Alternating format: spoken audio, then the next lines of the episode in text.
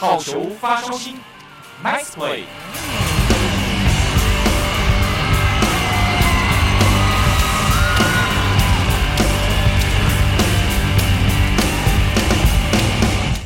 职棒转播听汉声，阿红陪你疯棒球。Hello，各位听众朋友，大家好久不见啦！阿红今天呢，特别在好球发烧心的单元当中，又要来为各位听众朋友们来服务喽。今天呢，在我们的好球发烧星要介绍给各位听众朋友的，哇，非常帅气的一位选手，非常帅气的年轻选手，是乐天桃园队呢，在二零一九的季中选秀会。第一轮的指名选进球队的一位非常厉害的投手，他就是苏俊章。苏哎，哎，俊章你好，好，好，各位听众大家好。是今天呢，邀请到俊章来到我们的节目当中单元当中。当然，最主要就是要请俊章好好的来跟听众朋友们来聊聊他精彩的棒球故事啦。好，俊章，首先当然依照惯例，依照往例啦，我们要请你跟我们的听众朋友来介绍一下俊章，你是怎么样开始接触棒球的呢？嗯，就是国小的时候，就是会跟着爸爸去打垒球。哦。然后一开始就是只是只是去看球，然后后来就是会有传接球啊，然后打击这样，就是在旁边。嗯哎，大概几岁的时候啊？大概是九岁的时候。哦，国小，国小左右。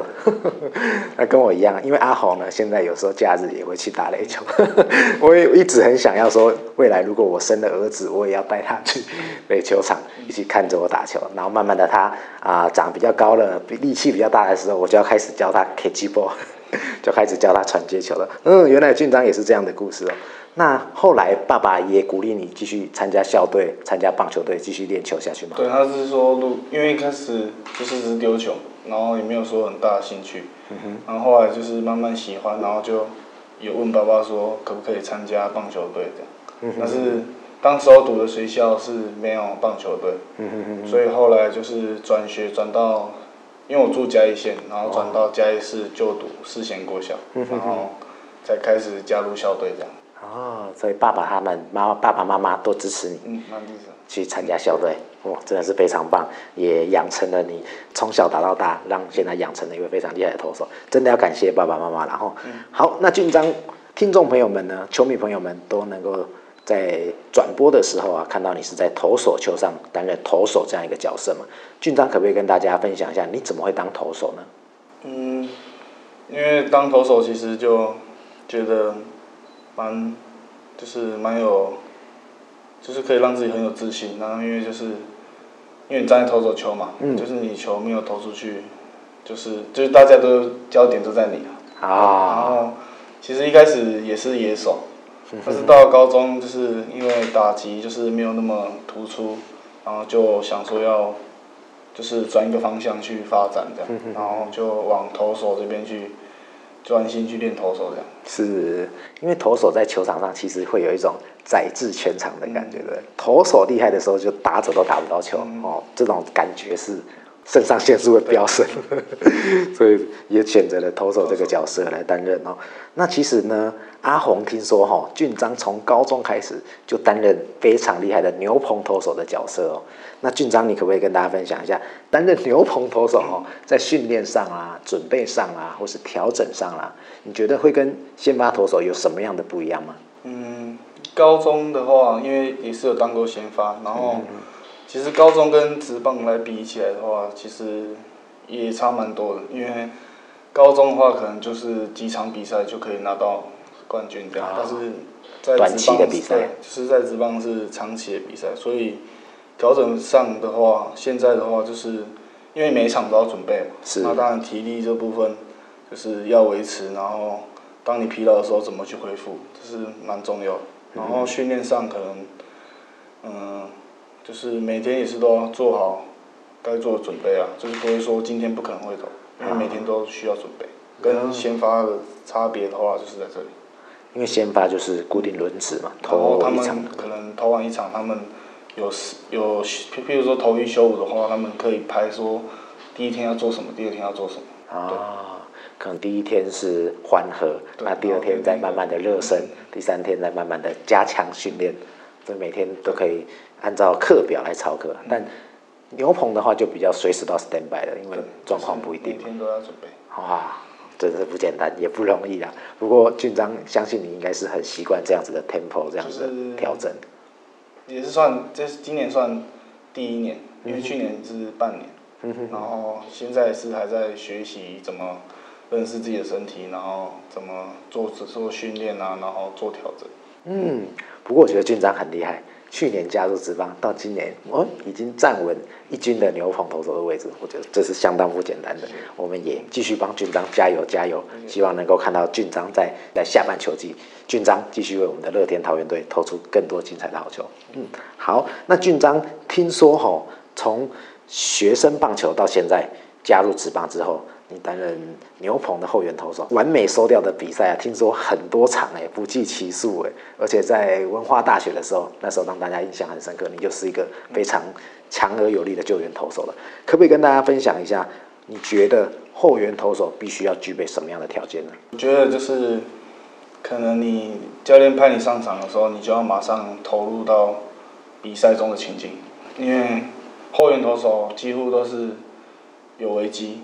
啊，都是后面重要的局数。对对对对。你当然你上去，如果还没进入状况，可能就导致失分。啊，对。所以我觉得就是要马上衔接比赛的情境，就是蛮重要的。嗯，阿红有听过，其实后援投的上场就不是好就是坏，的不对？不是守住就是失分。这个时候真的心脏要够大的。那俊章有没有特别难忘的比赛经验，或是特别难忘的？后援经验可以跟听众朋友们来聊聊呢。嗯，可能是我在中华队的时候，哦，就是第一次中华队，然后后援，然后那时候其实跟在大学的时候不太一样，是就是感觉很紧张，对，然后因为面对的对手可能比较厉害，是因为国际赛嘛，所以特别紧张，应该算是，但是那时候就有学长跟我说，其实你就把它当做。一般的比赛，嗯，平常的比赛，对，就是平常心，你就不会心情起伏那么大，嗯，对，然后其实也，就是这一路上蛮多学长，就是分享经验给我。当下哦，现在讲起来可能已经过了那个 timing 了，可 能现在想起来不会那么的深刻。但是军长，我想问你的是，当下虽然说学长跟你说，你就当做平常心，不要那么紧张。但是当下那种情况其实很难，你很难去调整自己平常，因为就面对其他国家，而且又是代表自己的国家，当下一定会很紧张，一定会很想赢，一定会可能姿势都会稍微跑掉，因为太过于肾上腺素爆发了，有没有？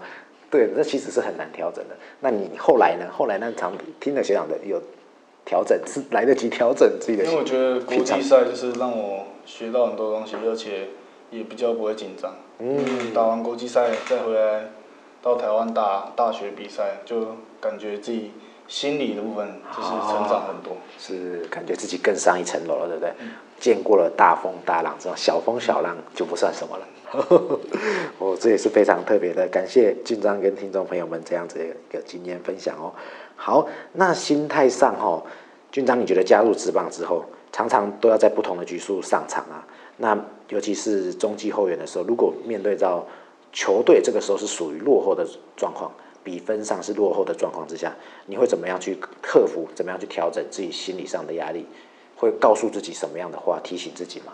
嗯，就是不管是领先或落后，然后教练派我们我上场的话，那当然就是把分数能冻结，然后不要继续的失分，扩大失分。嗯然后领先的时候就是一样，也是冻结分数，不要让他们可以超前这样。嗯、然后其实压力多少会有，但是我觉得我是会想办法去抓出局数。啊，那你要抓出局数，就是要先了解打者。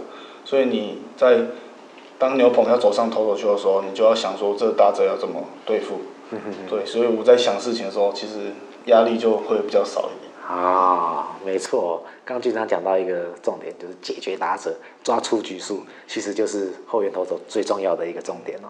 因为其实后面局数都不长嘛，对不对？那只要一局抓下三个出局数，哎，这一局守住了，就把它结束了。哦，这是非常后援投手要不简单的，就是要在比分很接近的时候，或是说比分落后的时候去上场，去 hold 住这个战局，这是后援投手非常重要的一个特色。好，谢谢俊章跟我们聊到这边，我们要先来听一首好听的歌曲，待会再请俊章继续跟我们分享他在棒球场上的宝贵经验哦。那俊章可不可以跟我们来点一首歌送给听众朋友？可以点一首我的出场乐吗？哎，可以耶，好哎，就是平常在职棒场上的出场乐。啊，没问题，阿红一定会帮你找到，来来送给各位听众朋友，让我们的听众朋友都知道，今天哎，俊章出场要上场接地投球了。好，非常感谢俊章，我们待会再继续来聊喽。直棒转播听汉声，阿红陪你疯棒球。各位听众朋友，欢迎回到今天的好球发烧新单元，我是阿红。今天呢，为各位听众朋友专访到的就是乐天桃园队的投手苏俊章。俊章好，你好，好，各位听众大家好。是刚刚前面一段的单元当中啊，阿红跟俊章聊到了俊章在后援投手的上场的时候，其实那个压力吼都是非常大的、非常紧张的啦。要面对对方的打者，不要让再继续让他们攻击，不要再继续让球队失分。最重要的就是要来靠后援投手了。这个跟我们军人很像啊，就是要贯彻上级所交付的任务。每一个人在每一个岗位上都贯彻好自己的任务之后，自然这个团队。团队战力就会发挥出来了。嗯，俊章真的是非常成熟的一位选手哦。好的，接下来想请问俊章的是哦，从小到大的棒球路上一路走来啊，常常一定都会遇到很多的贵人。我们每个人都一样，常常在不管是求学也好，工作也好，常常都会受到贵人的帮忙与照顾哦。俊章，你有没有觉得啊，这一路走来，你觉得最感谢哪一位教练，或是哪一位队友，或哪一位学长吗？其实，在这一路。不管是学长、教练、老师，然后家人，嗯、对，我觉得都很非常感谢。没有没有最感谢，但是只要有帮助过我，我都觉得非常感谢。嗯、那可能在我高中的时候，陈宪龙教练就是告诉我们蛮多做人处事，就是不仅仅只是打球。所以我觉得对，所以我觉得他在我就是。求学路段就是对我影响力蛮大，嗯，对，就是可能不会打球也没关系，他会觉得说做人比打球来的重要，嗯，所以当然你在打球打的再好，那他会他会希望我们可以谦虚一点，嗯，对，然后人品那就可能就是说，嗯，一些不必要的，就是你投的好，不必要去对对方去挑衅，对，然后。就是牛爸就是也对我们很好，嗯，然后其实这一路过程最感谢应该是陈教练，陈教练，嗯、然后再就是文化大学的陈教练也是陈教练，嗯、对，陈进才教练，就是在我大一的时候受伤，然后然后他后来我受伤好，然后他给我很多机会，然后也让我尝试后援这一部分，然后也告诉我很多东西，然后他也蛮注重。品性，对，然后我觉得在大学也遇到很多好的学长跟投手教练或是廖明雄教练，嗯，然后又帮助我蛮多，就是在心理的部分，嗯、就是让我心理变得比较强大一点，比较不会紧张怯场这样。嗯，在大学这个阶段真的是等于是。进入职棒前的最后阶段了嘛，这个心理素质上的训练也是非常重要的，所以也感谢陈教练跟廖明雄教练在文化大学时期对你的指导。对，嗯，所以在高中时期呢，跟大学时期，俊章都遇到了非常好的教练，也都非常感谢他们哦。今天要不要利用我们节目当中的这个机会，跟教练们来一段真情告白一下，感谢教练对你的栽培与照顾呢？谢谢曾经。教导我的每个教练，谢谢你们让我可以在这个舞台发光发热。嗯，好，俊章，谢谢。我相信所有的教练呢都会以你为荣啊，毕竟教出了这么好的徒弟哦，教出这么好的学生，一定都会心里与有荣焉，非常的高兴的。好，接下来呢，最后要请教俊章的问题，就是上半球季已经差不多啊、要进入尾声了嘛，哈。那上半球季呢？就算就像刚刚我们聊的啦，好也好，不好也好，都快过了。好，我们要展望下半球季了嘛。那听说呢，上半球季的时候，好像五月份的时候状况有稍微稍微差一点，然后那好像有贵人遇到三位贵人来帮助你走出这样一个小小的低潮。俊章可不可以跟大家分享一下，这三位贵人是哪三位？其实讲三位是，就是其实每个人都有帮助过我，嗯，但是比较重要的是。在练球当中，总教练跟投手教练跟牛棚教练有跟我说，我最近的手可能比较低一点，可能没什么角度，然后出出手的点，就是对，就是抬手的点，那可能是因为身体疲劳吧，自己也没有发现，然后可能到台中比赛，然后霸能就是那个我们的杨将，对霸能他有发现也有发现。那。有我们在那边打三场比赛，然后第一场比赛比完，他就跟我说，明天一到球场到牛棚找他。哦，对，然后隔天到了就过去嘛，然后他就跟我说手的问题，那就慢慢的陪我练球、丢球，然后帮我看这样。嗯，好，所以他在你在场上的时候，他就已经在旁边默默的观察出。他在休息室看我们比赛，哦，然后就有发现这个。那厉害耶，果然是经验老道，那个看着就可以看得出来。而且重点是他还肯愿意告诉你说哪边可能稍微有点没有做好。哎，这其实在，在嗯，不管是工作场上也好，或求学的场上也好，遇到这种人就真的是值得珍惜的好朋友。因为有些人可能他他知道，但他不会跟你讲。对，而且遇到这种坑哦，还愿意也算是前辈了，是蛮热心。对，很热心，还愿意。来提醒我们，告诉我们，我们那边没有做好。哇，这真是好朋友，一定要请他吃饭，我请他喝咖啡。好的，好的，谢谢俊章。最后呢，最后，最后，在我们今天时间也差不多了哈。最后想请俊章有没有什么话来跟支持你的、为你加油鼓励的听众朋友们、球迷朋友们来说的呢？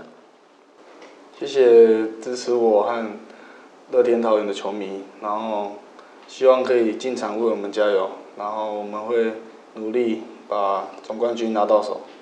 嗯，好，谢谢俊章今天接受我们好球发烧星的专访，我是阿红。最后呢，我们今天好球发烧星的单元，因为时间的关系，就要告一个段落喽。我们也祝福俊章在下半球季能够投出更多更多好看又精彩的好球，帮助乐天桃园队拿下更好的战绩。谢谢俊章。谢谢